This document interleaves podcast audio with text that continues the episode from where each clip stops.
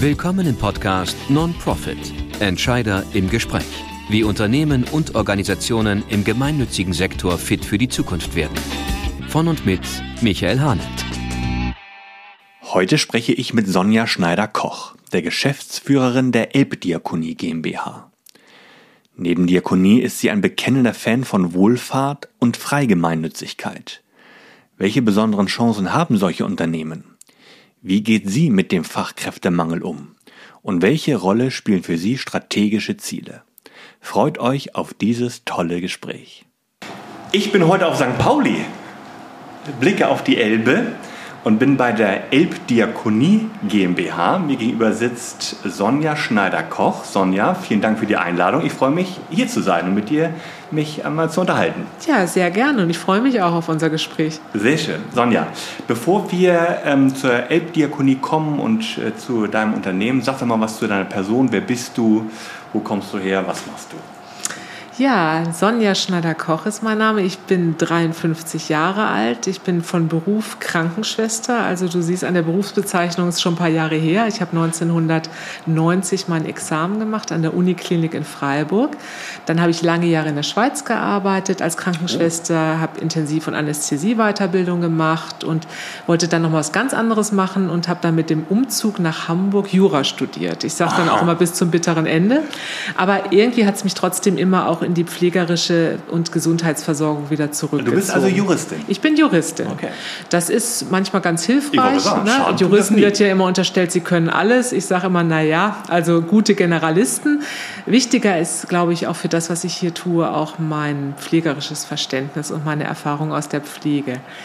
Ähm, ich habe eine Tochter, die studiert auch Jura, die ist jetzt 22 Jahre alt. Ich bin verheiratet, auch schon seit einigen Jährchen und bin jetzt gerade aus dem Landkreis Lüneburg aktuell nach Hamburg St. Georg gezogen, weil wir einfach auch wieder Lust hatten auf die Stadt.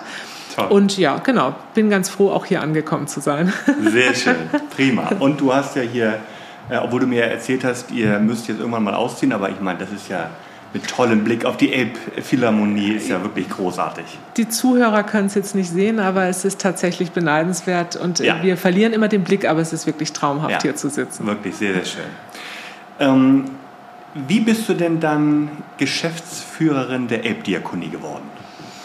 Ich habe 2007 ähm, angefangen beim Diakonischen Werk hier in Hamburg, also dem, unserem Mitgliedsverband, das DW, ähm, äh, als Referentin für ambulante pflegerische Dienste zu arbeiten und habe dort zehn Jahre lang die Stelle inne gehabt. Das heißt, ich habe dort eben genau ambulante Pflegedienste der Diakonie beraten, habe dort ähm, Versorgungsverträge verhandelt, äh, mit den Behörden verhandelt, strategisch ausgerichtet und, und, und.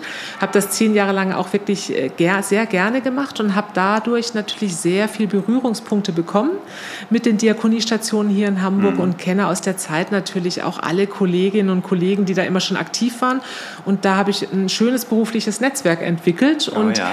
so kam das dann auch, dass hier altersbedingt in der Elbdiakonie, die es damals noch gar nicht gab, also es war der Diakoniestation St. Pauli Standort und die Diakoniestation Bergedorf, für die dann altersbedingt eine Nachfolgerin gesucht wurde. Und da wurde ich angesprochen und dann habe ich gedacht, okay, jetzt mache ich wirklich auch mal äh, etwas ganz anderes wieder und habe mich aber sehr gefreut, weil ich auch immer schon das Bedürfnis hatte, im Grunde auch zu gestalten. So, ne? Das war aber natürlich sehr hilfreich, auch das Know-how aus der Verbandsarbeit zu haben, die Kontakte zu haben, zu wissen, wie das Kerngeschäft wirklich auch aus dem FF funktioniert. Und dann bin ich 2017 hier ähm, nach St. Pauli gekommen. Und dann gab es damals schon diese Marke Elbdiakonie, weil der Träger äh, von der Diakonie St. Pauli ist ja die Kirchengemeinde, also die Kirche St. Pauli. Und die hatten schon die Idee, wir brauchen ein Dach auch für die beiden Standorte, die wir zu dem damaligen Zeitpunkt hatten, nämlich Okay. Bergedorf und St. Pauli. Und da gab es diesen schönen Namen Elbdiakonie und das Logo. Also das war alles, was mir im Grunde auch äh, vor die Füße gelegt wurde und äh, eine Menge an Ideen und Fantasien. Und ich fand diesen Namen wirklich großartig und habe gedacht, okay, ich habe auch schon eine Fantasie dazu, wie wir diese Elbdiakonie aufbauen. Und da gab es dann eine breite Zustimmung auch damals von dem Kirchengemeinderat und von den beiden Pastoren hier. Und da habe ich angefangen dann. Toll. Okay, aber das war ja trotzdem, stelle ich mir vor, schon ein großer Schritt, weil vorher warst du ja, warst du ja angestellt, gut, das bist du jetzt heute auch, aber, aber hattest deine, deine, deine Arbeit und dann wurdest du plötzlich ja unternehmerisch tätig. Ne? Also Na, du hattest eine Verantwortung dann für, du hast es mir jetzt äh, im Vorgespräch erzählt, im, im, momentan habt ihr 500 Mitarbeiter ja. insgesamt. Äh, ich könnte mir vorstellen, dass zu Beginn war es so ein bisschen weniger, aber trotzdem, du hattest plötzlich Personalverantwortung und äh, musstest unternehmerisch tätig werden. Das war ja schon ein großer Schritt, ne? oder? Ja, absolut, weil natürlich die verbandliche Arbeit eine ganz andere Zielrichtung hat und muss man auch mal sagen, auch eine andere Verantwortlichkeit. Und ich habe es gerade neulich erst mal festgestellt und habe gedacht, das ist lustig. Ich habe eigentlich in dieser Funktion auch selber vorher noch nie Personalverantwortung gehabt. Ja. Das heißt, ich bin hierher gekommen und hatte dann, genau wie du sagst, am Anfang waren es noch ein paar weniger Mitarbeiter, es waren so rund 250 ja. und hatte die Personalverantwortung Verantwortung für diese 250 Mitarbeiter ist mir auch erst im Nachhinein so aufgegangen. Aber ich habe dir ja auch schon gesagt, was, was uns hier auszeichnet und was für mich auch wirklich großartig war, war die Unterstützung durch das Leitungsteam. Das heißt, wenn wir von der Elbdiakonie sprechen, bin ich die Geschäftsführung, klar, mhm. aber es gibt hier ein breites Team. Du bist auch alleinige ich Geschäftsführung. Bin alleinige Führerin, ne? Geschäftsführung, ne? genau. Auch für mich natürlich schon eine Herausforderung, weil mein Schwerpunkt liegt eher in der Fachlichkeit. Ja? Mhm. Das heißt, ich musste mich natürlich auch von Anfang an mit betriebswirtschaftlichen mhm. Themen, mit Controlling und, und, und auseinandersetzen. Aber das habe ich ehrlich gesagt immer nur als, als positive Herausforderung gewertet. Und wie gesagt, äh, ich muss das hier nicht alles alleine bewerkstelligen, sondern ich habe hier wirklich auch einen fitten Leiter, Kollegenkreis, die ja. mich da auch mit ihrem Know-how echt unterstützen. Und hier hat jeder seine Aufgaben. Ja, toll. Okay. Ähm, was sind denn jetzt genau deine Aufgabenbereiche als Geschäftsführerin? Worum kümmerst du dich? Oh ja, das, äh, ja, du, alle, alles, um alles eigentlich, um alles. Ich meine, schlussendlich die Verantwortung ist komplett bei, ist bei mir so. Mhm. Ne? Und ähm, das ist auch nicht eine Last, sondern ich finde das schön, weil Verantwortung heißt ja auch, man kann viel gestalten. Mhm. Ja? Es ist ja auch schön. Ich kann, ich kann ja ein bisschen salopp sagen, ich kann ja auch machen, was ich will.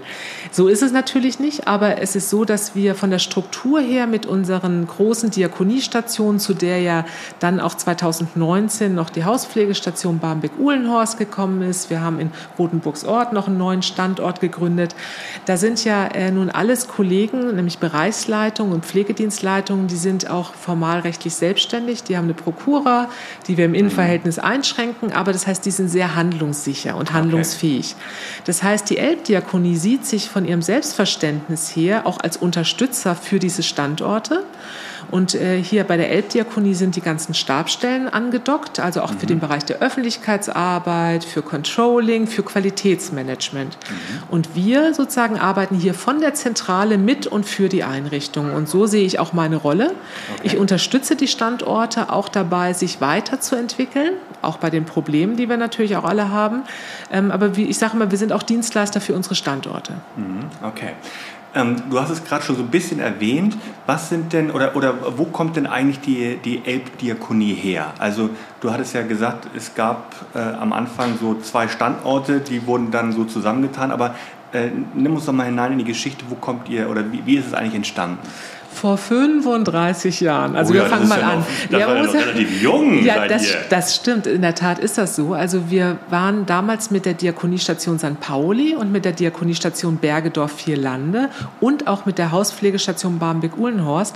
Es waren damals nach der Einführung der Pflegereform, waren das mit die ersten äh, Diakoniestationen, die damals auch in dem großen Programm der Stadt Hamburg auch unterstützt wurden.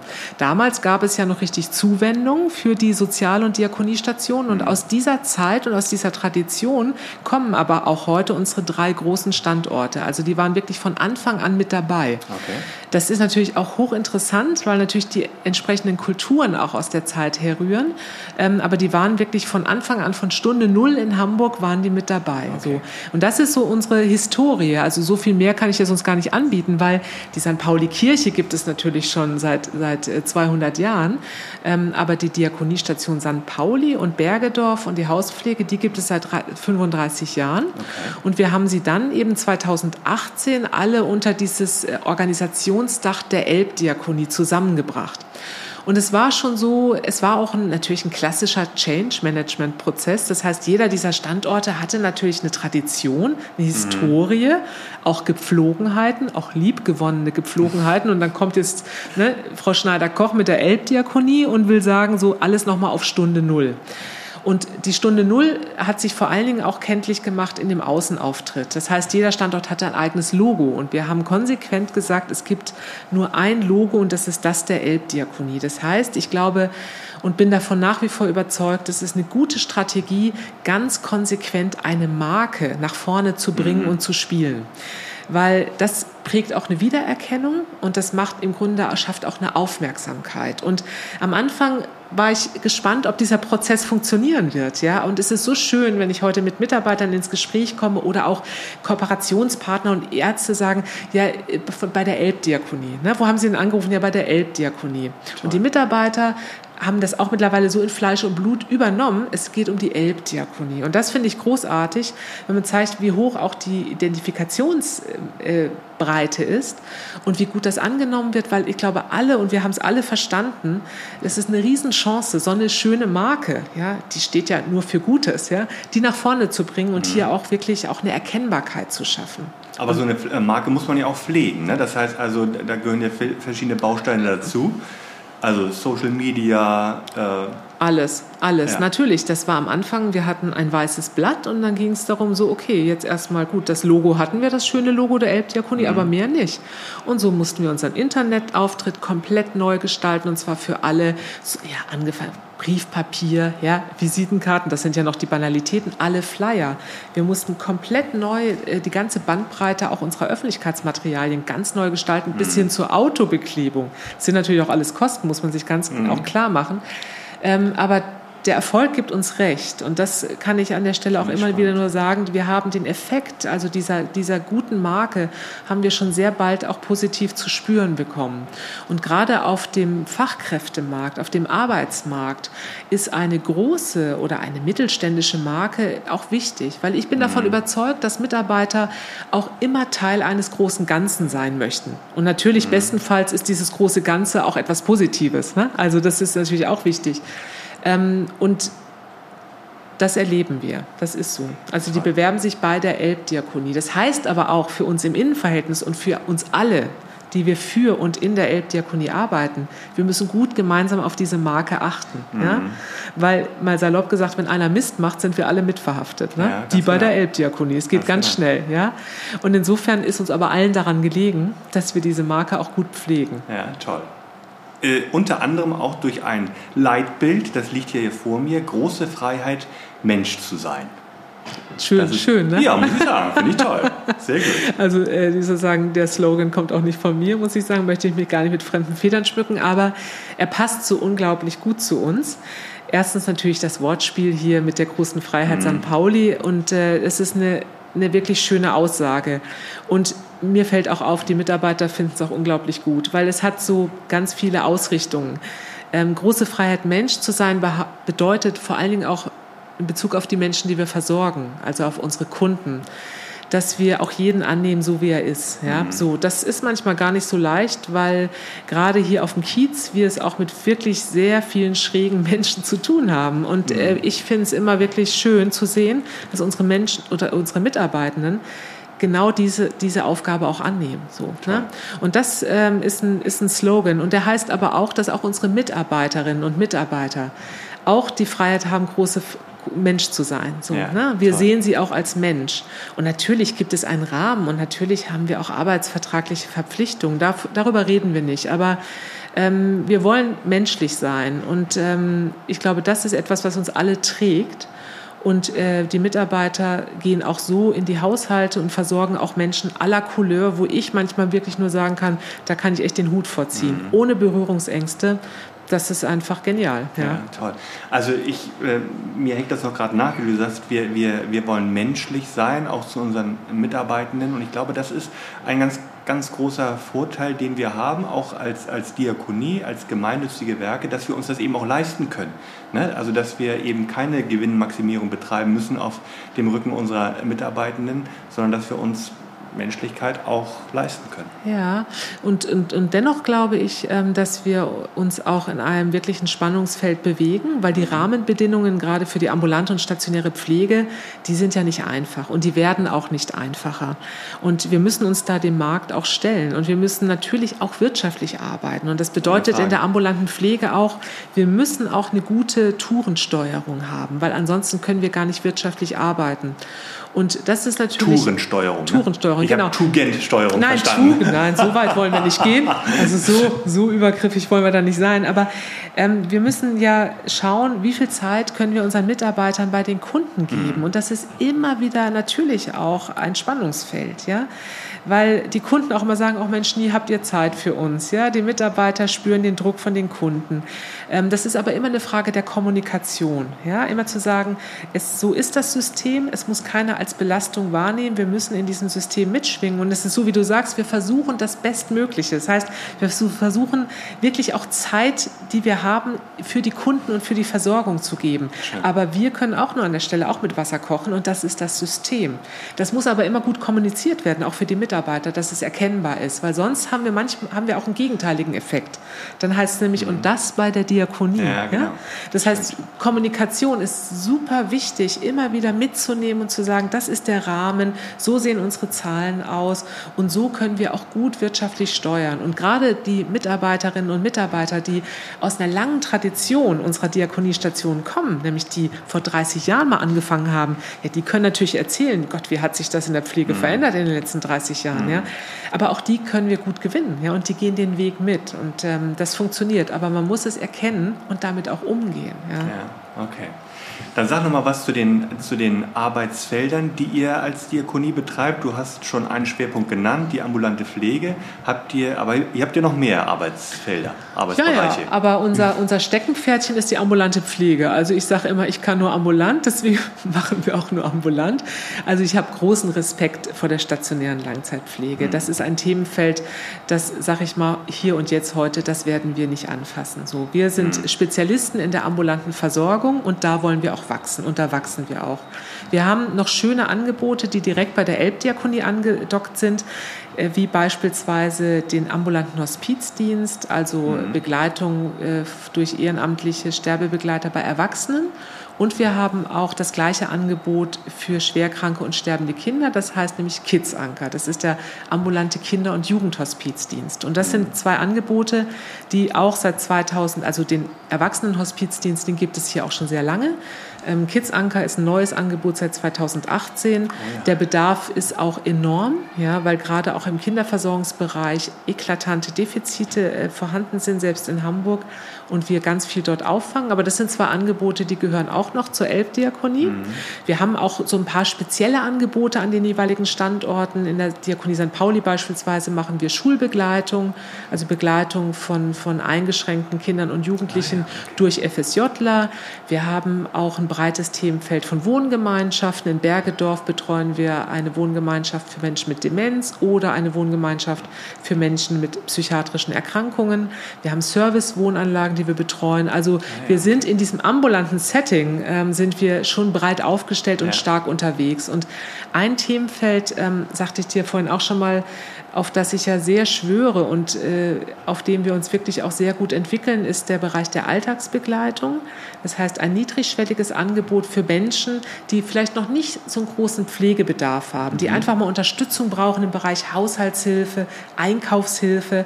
Da haben wir eine ganz große Mitarbeiterschaft, äh, die nur diese Leistungen erbringt. Ah, okay. Und das ist eine Leistung, äh, die können wir vielen Menschen anbieten und dafür können wir auch Mitarbeiter gewinnen. Also das ist ah, ja, äh, okay. äh, natürlich auch strategisch strategisch nicht unklug, sich da aufzustellen. Ja. Und ein Thema. Ich wollte gerade sagen, was ist, denn, was ist denn der ganz besondere Vorteil, wenn du jetzt äh, aus Sicht der Elbdiakonie, wenn du dich um, äh, um diesen Bereich besonders kümmerst? Na, das ist zum einen ein Bereich, jetzt sage ich es mal als Wirtschaftsunternehmen, da kann man wachsen, mhm. weil wir für diesen Bereich äh, auch Menschen gewinnen können. Das mhm. ist von bis. Das ist regional ganz unterschiedlich. Das ist die Hausfrau, die sagt, Mensch, ich möchte noch was machen. Das sind die Studierenden, die sagen, ich brauche noch ne, sozusagen ein bisschen ein Einkommen. Das sind auch Menschen, Rentner oder Hartz-IV-Empfänger, die sagen, ich möchte noch zusätzlich was verdienen. Mhm. Und die können wir gewinnen, und zwar an allen Standorten. Das merken wir. Der Bedarf auf der Kundenseite ist enorm. Also darüber muss man sich wirklich kein, keine Sorgen machen. Die Nachfragen sind riesig da. Und ich glaube auch, dass wir frühestmöglich die Menschen mit so niedrigschwelligen Leistungen zu Hause stabilisieren können. Mhm. Ja? Und wir merken auch, das erzählen wir die Mitarbeitenden aus der, aus der Alltagsbegleitung immer wieder, diese Arrangements mit einem Alltagsbegleiter, die sind ganz lange tragfähig. Die mhm. brauchen gar nicht so viel Pflege, auch im hohen Alter, sondern die kommen mit ihrem Alltagsbegleiter klar. Ja, okay. Und das Schöne ist, dass wir auch immer schauen, wer tummelt sich denn in dem Bereich der Alltagsbegleitung? Also gibt es da Kolleginnen oder Kollegen, die vielleicht auch noch mal Lust haben, eine Ausbildung zu machen? Ja? Haben die vielleicht auch noch mal Lust, wirklich in die Pflege überzuwechseln? Das können wir alles anbieten und da können wir uns die Leute auch gut anschauen und die können sich uns auch gut anschauen. Und ähm, das hat auch die Möglichkeit, dass wir sagen, also wir haben immer wieder Menschen, die dann auch in die Ausbildung gehen, aus der ja, Alltagsbegleitung heraus. Ja? Also dann könnte ich mir tatsächlich vorstellen, dass es, äh, dass es äh, Wachstum auf beiden Seiten gibt. Ne? Also die, auch die, die Klienten, die er betreut, die werden dann vielleicht ja doch mal pflegebedürftiger. Mhm. Äh, und ihr gewinnt dann eben dadurch auch nochmal neue Mitarbeitende, die ihr vielleicht dann auch weiter ja. qualifiziert. Ne? Ja, mhm. und wir haben die Menschen aber schon im System. Also auch gerade die, die, die Menschen, die einen Bedarf haben, ja, die haben wir schon im System. Das heißt, mhm. der Alltagsbegleiter kommt zu ihnen und die, die, die arrangieren sich zusammen. Ne? Die machen klar, wann kommen sie, wann, sozusagen, wann passt es mir, wenn sie im Haushalt mir helfen. Das sind ja auch dann mittlerweile alles sehr persönlich geprägte Beziehungen. Die sprechen sich ab. Ähm, und dann kann es auch mal sein, dass wir, wenn eine Pflegegrad da ist bei, bei, bei unseren Kunden, dann guckt natürlich auch die Abteilung Pflege auf diesen Kunden mit drauf. Das heißt, da machen wir dann die, die Beratungsbesuche nach 37.3 und schauen, ist das hier noch stabil oder braucht dieser Mensch noch einen Mehrbedarf. Mhm. Das heißt, wir bekommen die Menschen frühestmöglich in unser Versorgungssystem und sie haben auch eine frühestmögliche Sicherheit. Sie sind nämlich schon irgendwo angedockt. Ja? Mhm. Und das ist äh, etwas, was ich wirklich wichtig finde, weil sich natürlich auch die Kommunen und auch die Stadt Hamburg, gerade an dem Beispiel der präventiven Hausbesuche, wie können wir frühestmöglich zu den Menschen? Ja? Mhm. Und wie docken wir sie an das Hilfesystem an? Machen wir in dem Bereich, und da wäre ich auch nicht müde, immer darauf hinzuweisen, das ist ein unglaublich gutes Instrument. Ja, ja toll, interessant. Was würdest du sagen, sind so, äh, sind so die größten Herausforderungen für dich als Führung eines, eines mittelständischen Unternehmens deiner Größe? Also du hast es ja, äh, glaube ich, gesagt, so 500 Mitarbeitende mhm. habt ihr im Moment. Ja. Was sind so für dich die größten Herausforderungen? Ja, jetzt äh, würden meine Kolleginnen und Kollegen immer sofort sagen, der Fachkraftmangel. Ja. Und äh, so ein bisschen schäme ich mich dann auch immer zu sagen, ähm, das ist bei uns nicht so zwickend und so dringend. Also, ähm, weil ähm, ich und meine Leitungskollegen auch, wir haben uns vor, vor drei, vier Jahren, als wir angefangen haben, uns strategisch gut aufzustellen, wir haben uns in die Augen geschaut und haben gesagt, okay, wir müssen selber was tun, weil aus den Systemen, aus den Krankenhäusern oder aus den Ausbildungsplätzen von stationärer Pflege werden die Mitarbeiterinnen und Mitarbeiter nicht so zu uns kommen, nicht so ohne weiteres, sondern wir mhm. müssen selber Ausbildungsbetrieb werden. Und das haben wir sehr konsequent vor vier Jahren umgesetzt. Wir bilden sowohl im Bereich der Assistenzkräfte aus, auch als in der, auch in der generalisierten, also zwei- und dreijährige. Und da gehen wir wirklich auch den Weg, auch mit ausgewiesenen Praxisanleitern. Also die Struktur muss dann immer nachkommen. Das heißt, wir haben uns hier, wir sagen, wir schaffen uns hier unseren eigenen Nachwuchs. Und das mhm. Schöne ist, die sind bei uns im System. Die meisten wollen auch bleiben. Ich wollte grad, ja, das, das, wollte ich gerade fragen. Äh, ver, verliert ihr die denn auch dann wieder? Nein, oder? also ich kann bis jetzt noch nicht sagen, wir werden sehen, wenn die Generalisten werden ja nächstes Jahr ihren ersten Abschluss machen. Natürlich gibt es viele Begehrlichkeiten und die gehen in die Krankenhäuser und die kriegen natürlich Angebote ohne Ende. Ähm, wir sind davon überzeugt und machen jetzt schon die Erfahrung und haben die Verlautbarung, die wollen auch bleiben. So, ne? Und dann haben wir im Grunde auch diese, diese wirklich äh, prekäre Lage des Fachkraftmangels ein Stück weit auch durchbrochen. Und dadurch, dass wir auch Ausbildungsbetrieb sind und offen sind für externe Schülerinnen und Schüler, kommen zu uns natürlich auch die, die Auszubildenden aus den Krankenhäusern. Ja? Mhm. Und die sehen auch und die bekommen bei uns, glaube ich, auch ein gutes Bild von ambulanter Pflege und sehen, ambulante Pflege ist jetzt nicht nur, ich sage es jetzt mal ein bisschen despektierlich, nur äh, einkaufen und Gummistrümpfe anziehen, sondern ambulante Pflege bedeutet auch eine hohe pflegefachliche Versorgung von unseren Kundinnen und Kunden. Und da bekommen die einen guten Einblick. Und ich glaube, das haben wir früh erkannt und deswegen ist der Pflegefachkraftmangel für uns jetzt nicht die entscheidende Herausforderung, okay. sondern wir müssen dranbleiben. Ja, ja okay. jetzt muss ich jetzt erstmal überlegen, was ist jetzt die entscheidende Herausforderung? Ja, also natürlich im Bereich. Vielleicht Führungskräfte? Ja, im Bereich, des, im Bereich der Führungskräfte ähm, stellen wir immer wieder fest, wir sind alle gleich alt. Ja? Also mhm. meine Leitungskolleginnen und Kollegen sind alle so wie ich um die 50 so.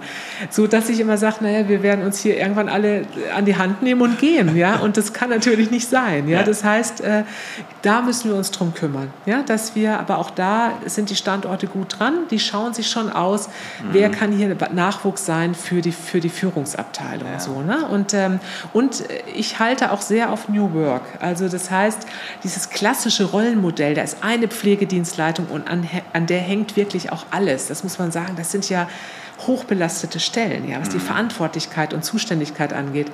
Ähm, da gehen wir eher dazu über, dass wir sagen, wir denken immer in Teams. Ja? Wir mhm. haben bei uns die Bereichsleitungsstruktur, wir haben die Pflegedienstleitung und ich gehe noch weiter zu sagen, die Pflegedienstleitung ist auch nicht etwas, was in einer Person ähm, festgehalten werden muss, sondern ich denke auch an Teams dort.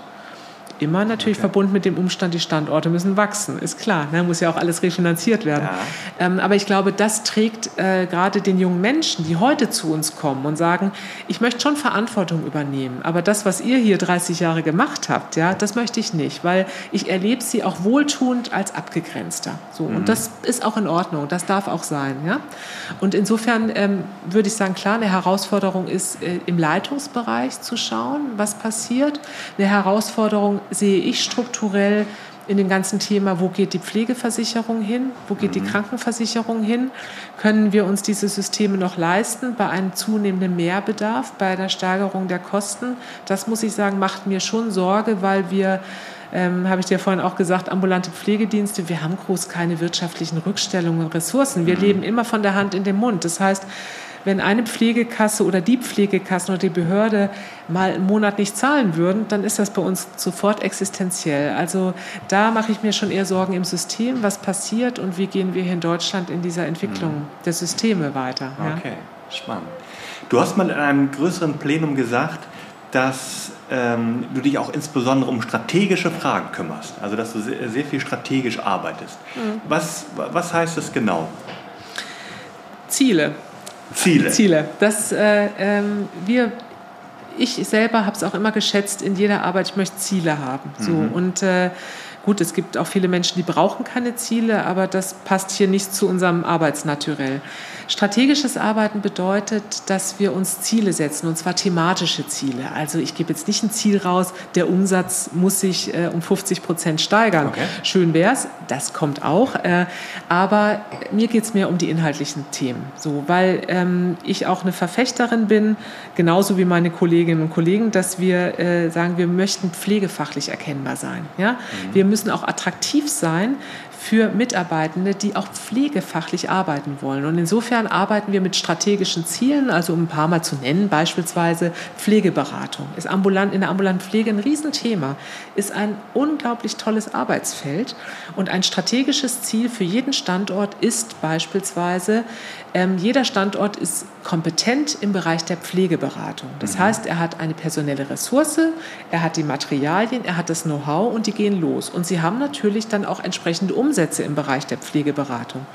Und das sind Themenfelder, da merken wir, da kann man auch äh, so gut Kolleginnen und Kollegen für gewinnen, ja, weil das sind ja super Themen. Mhm. Und wir sind im Grunde gerade bei den Pflegeberaterinnen, es sind jetzt auch alles zufälligerweise Frauen, da merkt man, da kommen wir wieder unserer diakonischen Tradition auch sehr nahe. Ne? Ja. Die klassische Gemeindeschwester, weil das ja. sind genau die Kolleginnen, die gehen hier durch den Stadtteil und die sind auch bekannt. Die werden von Menschen im Stadtteil angesprochen und sagen, du hör mal, ne? hier Frau Müller im dritten Stock, hier, die hat, glaube ich, ein Thema. Geh da mal hin. Und das ist wieder so back to the roots. Ja? ja. Und äh, wir haben die Instrumente aus der Pflegeversicherung. Also wir bekommen diese Form der Beratungsleistung auch refinanziert. Und dann sage ich immer, umso schöner, dann können wir es doch auch tun. Ja. Und es schafft eine hohe Zufriedenheit. Äh, Oder ein anderes Strategiethema ähm, ist der Bereich Palliativcare, Versorgung von schwerkranken und sterbenden Menschen. Ja? Ich, wir möchten, dass jeder Standort eine Palliativcare-Kompetenz hat, mit der Fachlichkeit und Menschen begleitet. Oder Wunde ist bei uns gerade ein Riesenthema. Ich weiß, als ich das, äh, die Wunde, also gesagt habe, wir müssen alle Wund zertifiziert sein und wir müssen alle fit sein im Bereich der Wundversorgung. Da haben ja auch die Bereichsleitung und die Pflegedienstleitung auch zu Recht gesagt, ey Sonja, das ist ganz schlecht refinanziert. Lass uns mit der Wunde in Ruhe. Ja? Mhm. Für jede Wunde, die wir machen in der Häuslichkeit, nehmen wir noch Geld mit. Und dann haben wir aber festgestellt, ist egal. Wir machen das, weil wir machen mhm. das strategisch. Wir machen das, weil die Mitarbeiter das gut finden, weil wir hier Wundexperten haben, die haben ein richtiges Know-how und die haben da richtig Lust zu. Und da bleiben die auch. Oder da mhm. kommen Menschen, ja, die das machen möchten. Ja. Und ich habe immer gesagt, irgendwann wird sich ändern. Ja? Irgendwann haben wir bessere Refinanzierungsgrundlagen ja. und vor denen stehen wir jetzt ja langsam. Ja? ja und das ist Strate Strategie für mich. Natürlich mhm. zu schauen, immer ein bisschen nach vorne zu schauen, wie wird sich der Markt entwickeln, was bedeutet das für uns. Aber der wichtigste Aspekt dabei ist immer Pflegefachlichkeit, hervorheben, Pflegekompetenz hervorheben, weil das die Pflegefachkräfte auch gut finden. Ja, ja? Die wollen gefordert sein. Ja? Sehr gut. Wo siehst du denn äh, als, als Elbdiakonie noch Wachstumsmöglichkeiten? Also äh, wahrscheinlich dann im, im ambulanten Bereich. Ja. Ist, das, ist das denn irgendwie begrenzt oder? oder? Nee. Nein. also im Kollegenkreis, das ist immer das ist natürlich auch, äh, auch ein bisschen, ne? die sagen immer, die nennen mich ja immer schon die Krake. ich denke dann immer, naja, ne? Ähm, ist, ist aber, glaube ich, eher eine respektvolle Anmerkung äh, sozusagen auch zu unserem Wachstum. So, ne? Ich will auch nicht wachsen um des Wachsens willen, das muss ich auch mhm. mal sagen. Darum geht es nicht. Aber uns ist allen klar und ich glaube, dem Ethos haben wir uns alle verpflichtet in der Diakonie. Wir möchten Menschen unterstützen und versorgen. Wir haben da einen Auftrag. Mhm. Ja? Ich brauche ja nicht einen Standort einfach nur so, sondern wir haben da einen Job zu erledigen. Ja? Und der heißt, möglichst vielen Menschen Unterstützung anbieten. Und das äh, wird von allen Mitarbeiterinnen und Mitarbeitern mitgetragen. Wir lehnen nicht ab, wir nehmen auf. Ja? Und wenn es noch so schwer ist, ja, wir kümmern uns um die Menschen. Und deswegen ist, ist klar, das, ist, das sind die Wachstumspotenziale. Und wir schauen auch hin, auch, wir schauen uns auch Leistungsbereiche an, die nicht per se immer wirtschaftlich sind. Das ist ja mhm. der Charme. Das können wir uns erlauben. Wir haben Bereiche, wo wir eine gute Refinanzierung haben und die puffern wir dann in, mit Bereichen, wo es vielleicht nicht so gut aussieht. Das heißt, ähm, eine Hospizarbeit zu tun, muss ich dir ja nicht erzählen, ja, ähm, ist immer ein Zuschussgeschäft. Machen wir aber. Warum? Weil wir es wichtig finden. Und genauso gehen wir auch mit Themen um, ja. Wir schauen uns auch Themen an und da schauen wir nicht zuerst, oh, wie ist das refinanziert, sondern wir schauen erst, gibt es einen Bedarf? Und natürlich die zweite Frage kommt, finden wir Kolleginnen und Kollegen dafür, die sozusagen auf diese Leistung gehen? Beispielsweise überlegen wir uns gerade den Bereich der ambulanten Sozialpsychiatrie uns anzuschauen, weil wir merken, wir haben gerade auf St. Pauli viele, viele Menschen, die wirklich auch mit, mit psychischen und psychiatrischen Erkrankungen echt geschlagen sind. Und für die gibt es halt viele Angebote, aber die reichen nicht aus. Und da gehen wir immer ran, gibt es einen Bedarf und wollen wir das machen? Ja, so und man muss auch mal sagen, und das ist auch für uns die große Freiheit, wir machen das, worauf wir hier Lust haben. So, und mhm. zwar wir meine ich dann auch meine Leitungskollegen. Ja? Also wir, wir machen wirklich das, wo wir sagen, da stehen wir voll dahinter und da, da haben wir auch alle Spaß dran. So, ja, ne? Toll. Was würdest du sagen, was müssen äh, gemeinnützige und diakonische Unternehmen tun, um fit zu bleiben für die Zukunft? Also du hast es ja auch schon äh, angedeutet, wir stehen in einem Wettbewerb, wir stehen in einem Wettbewerb um, um Köpfe, mhm. äh, wahrscheinlich auch, äh, ihr vielleicht jetzt nicht so, aber auch, auch um Klienten. Mhm. Was mhm. würdest du sagen, was, was müssen diakonische Unternehmen tun? Also ich bin ja neben der Diakonie auch wirklich ein Fan von Wohlfahrt und Freigemeinnützigkeit, weil ich glaube, da haben wir jahrelang wurde, wurden wir da ein bisschen stiefkindlich auch von, von den äh, Kommunen, von den Kostenträgern äh, sozusagen auch betrachtet. Ich glaube, es gibt eine Rückbesinnung, mhm. weil ich glaube auch, dass wir große und tragfähige Strukturen haben und wir haben was anzubieten. Wir sind Player im Versorgungssystem und das ist auch unser Anspruch. Das ist auch formuliert im Unternehmensleitbild. Wir wollen mitgestalten. Also wir wollen in Hamburg auch Versorgung mitgestalten. Mhm. Dafür braucht es eine Größe, dafür muss man auch gehört werden, aber wir verschaffen uns da auch wirklich auch eine Stimme. Und ich schaue immer ein bisschen mit Sorge darauf, weil wir einfach auch alle, und das ist einfach so, auch viele Probleme haben. Ja, viele diakonische Einrichtungen, genauso wie alle anderen. Wir haben einfach viele Probleme. Die sind äh, manchmal ein bisschen hausgemacht, aber es sind auch die harten Rahmenbedingungen, unter denen wir so arbeiten. Und ich betrachte mit Sorge, dass wir schrumpfen. Ja, ich mhm. muss auch mal sagen, ich bin auch in Hamburg mit Blick auf die Anteile in der Verteilung, sehen wir ja, privatgewerblich, gerade ambulant, hat 70 Prozent der Marktanteile. Ja, wir haben 30 mhm. Prozent. Also ich habe da auch, wie soll ich sagen, ein Anliegen. Ich möchte, dass da Wohlfahrt stärker wird und dass ja. wir da auch wachsen und dass wir nach vorne gehen. Das sind alles wirklich wahnsinnige Herausforderungen. Aber ich glaube, wir sollten uns da nicht entmutigen lassen ja, in der Diakonie. Ich glaube auch, wir müssen noch gut nachholen, weil das Selbstverständnis auch bei Führung und Leitung in der Diakonie war lange Jahre schon geprägt von, wir machen doch was Gutes und wir meinen es doch mhm. gut. Ja? Das müssen wir stärker nach außen tragen und ich glaube auch verbunden auch mit stärkerem unternehmerischen Geist, also auch die Dinge nach vorne zu treiben, nicht nur verwaltend zu sein, sondern auch zu sagen, wir gestalten und wir wollen auch wachsen. Ich glaube, den Weg haben viele eingeschlagen und auch erkannt. Natürlich haben uns die letzten zwei Jahre der Pandemie oder zweieinhalb, haben uns natürlich echt wieder einen mitgegeben, wie, wie überall. Ähm, aber das, das sollten wir nicht aus dem Auge verlieren, weil ich glaube, wir haben gute Angebote und gute Antworten, ja, mhm. auch auf die ganzen gesellschaftlichen Fragestellungen. Und äh, dadurch, dass wir eben nicht uns das Geld in die Taschen stopfen müssen, mal bildlich gesprochen, ähm, haben wir doch da auch eine gute Botschaft. Ja, ja? Dann kommen wir jetzt mal zum Schluss und schon zur letzten Frage. Mein Gott, ja, Zeit rast. Ja, in der Tat, wir äh, unterhalten uns hier schon 35 Minuten. Das ist unglaublich, wirklich, ganz toll. Ähm, ich ahne schon die Antwort, aber ich stelle jetzt mal und ich stelle die Frage jetzt mal trotzdem: Was ist für dich das Besondere, in einem diakonischen Unternehmen zu arbeiten? Und ich sage dir mal meine Ahnung: Ich habe jetzt mehrfach äh, von dir gehört, dass Gestalten für dich ganz wichtig ist. So. Mhm. Ich könnte mir vorstellen, dass die Antwort jetzt auf diese, äh, darauf hinaus geht, äh, läuft, aber ich gebe dir trotzdem nochmal das Wort. Du willst, du willst was anderes hören.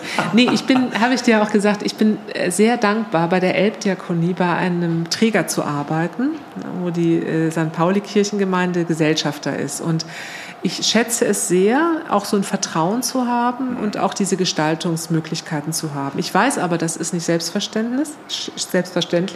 Insofern schätze ich es umso mehr. Und äh, da bin ich wirklich auch dankbar und ich könnte mir, das sage ich dir auch ganz offen, ich könnte mir das bei einigen diakonischen Trägern auch nicht vorstellen. So, weil mhm. ähm, meine Aufgabe, und wir hatten das neulich auch in dem Kontext äh, zwischen Diskussion Kirche und Diakonie, ich sage schon auch immer sehr klar, meine Aufgabe ist, die verantwortliche Steuerung eines Wirtschaftsunternehmens, ja, mhm. das ich gerne im Namen der Kirche nach vorne bringe. Ich sage auch immer ein bisschen provokant, wir als Diakonie haben keine Daseinsberechtigung. Unsere Tätigkeitsfelder sind genau die Versorgung von Alten, von Kranken, Armutsbekenntnis, äh, Bekämpfung, Bekämpfung ja. sind genau die Themenfelder, die jeder Bürger und jeder, jeder Hamburgerin und jeder Hamburger beantworten würde nach der Frage, was macht Kirche denn? Ja, mhm. Dann würden die sagen, ja, hier, die sind doch zuständig für die Alten, die Kranken und die Schwachen. Genau. Und das sind wir, das sind wir in der Diakonie. Ja? Und äh, mein Wunsch ist auch immer mit Blick auf Kirche, dass da ein stärkerer Prozess des Bewusstseins irgendwie auch stattfindet, weil das ist auch eine Riesenchance für Kirche, so sichtbar zu werden durch uns als Diakonie. Mhm. Und ähm, einer der Pastoren hier an der St. Pauli-Kirche, Sigurd Wilm, hat, als er gefragt wurde in einem Interview, ja, was macht denn die Kirche jetzt hier in der Pandemie? Also es war auch so ein bisschen so gefragt im Sinne von, die Kirche macht ja nichts. So ne? Ihr macht die Gottesdienste, nee, ihr, ihr macht die Pforten zu, ihr macht genau. keine Gottesdienste mehr. Und dann hat Sigurd Wilm gesagt, wieso macht denn die Kirche nichts? Wir haben hier eine große Elbdiakonie und die ist hier jeden Tag draußen. Mhm. Und das muss ich sagen, fand ich eine wirklich tolle Aussage. Zum einen auch, weil das Bewusstsein hier von der Kirchengemeinde für die Elbdiakonie da ist und die Sinnhaftigkeit völlig klar ist. So. Und insofern ähm, ist das für mich hier an dem Standort wirklich auch eine Besonderheit. Ich weiß aber auch, dass wir da noch viel stärker strukturell arbeiten müssen. Dass nämlich dieses Selbstverständnis und dieses gute Zusammenspiel von Kirche und Diakonie auch erhalten bleibt. Weil oftmals ist es mhm. abhängig von handelnden Personen. Ja? Und mhm. verändere ich mich, bin ich hier nicht mehr oder sind die Pastoren hier nicht mehr, kann sich das total neu mischen. Und dann fängt man vielleicht wieder bei Stunde Null mhm. an. Äh, insofern, aber das Besondere auch bei der Diakonie zu arbeiten, ist schon neben dem Wohlfahrtsaspekt, ähm, ist für mich schon die Betrachtung der Menschen. Und da ist schon dieser Aspekt große Freiheit, Mensch zu sein, für mich ein ganz wichtiger Aspekt. Und ich kann mich damit sehr gut identifizieren. Ich sage es aber immer nur, weil es nicht mein Ding ist. Ich bin äh, Krankenschwester und Juristin. Ich bin halt nicht für die Verkündung zuständig. Ja? ja. Damit bin ich überfordert, ja. sondern ich bin fürs praktische Tun. Ja. Und das Toll. ist auch meine Aufgabe. Ja, sehr gut. Sehr schön. Und du hast es äh, ja gerade gesagt, du spürst hier ein großes Vertrauen. Und ich sag's mal jetzt äh, von, von ähm, meiner Warte aus, also dir nicht zu vertrauen, wäre ein großer Fehler. Ne? Also. Sag ich auch immer. nein, nein. Liebe Sonja, viel, vielen Dank für das Gespräch. Äh, war sehr, sehr interessant. Äh, hat mir sehr viel Spaß gemacht. Vielen Dank. Vielen Dank. Ich fand es auch richtig schön, mit dir zu plauschen. Toll. Vielen Dank. Danke. Das war mein Gespräch mit Sonja Schneider-Koch. Und es ist zugleich auch meine letzte Folge in diesem Jahr. Vielen Dank für die vielen positiven Rückmeldungen. Es wird auf jeden Fall neue Folgen im neuen Jahr geben. Eines muss ich jetzt aber doch noch loswerden, und zwar ein Shoutout an meine beiden besten Pferde im Stall. Gut, dass ihr da seid. Ich freue mich weiterhin über Fragen und Feedback. Schreibt mir gern eine Mail an podcast.non-pro.fit. Zum Schluss darf natürlich das nachdenkenswerte Zitat nicht fehlen. Es wird traditionell Michelangelo zugeschrieben. Für die meisten von uns liegt die größte Gefahr nicht darin, hoch zu zielen und zu scheitern, sondern darin, unser Ziel zu niedrig zu hängen und es zu erreichen.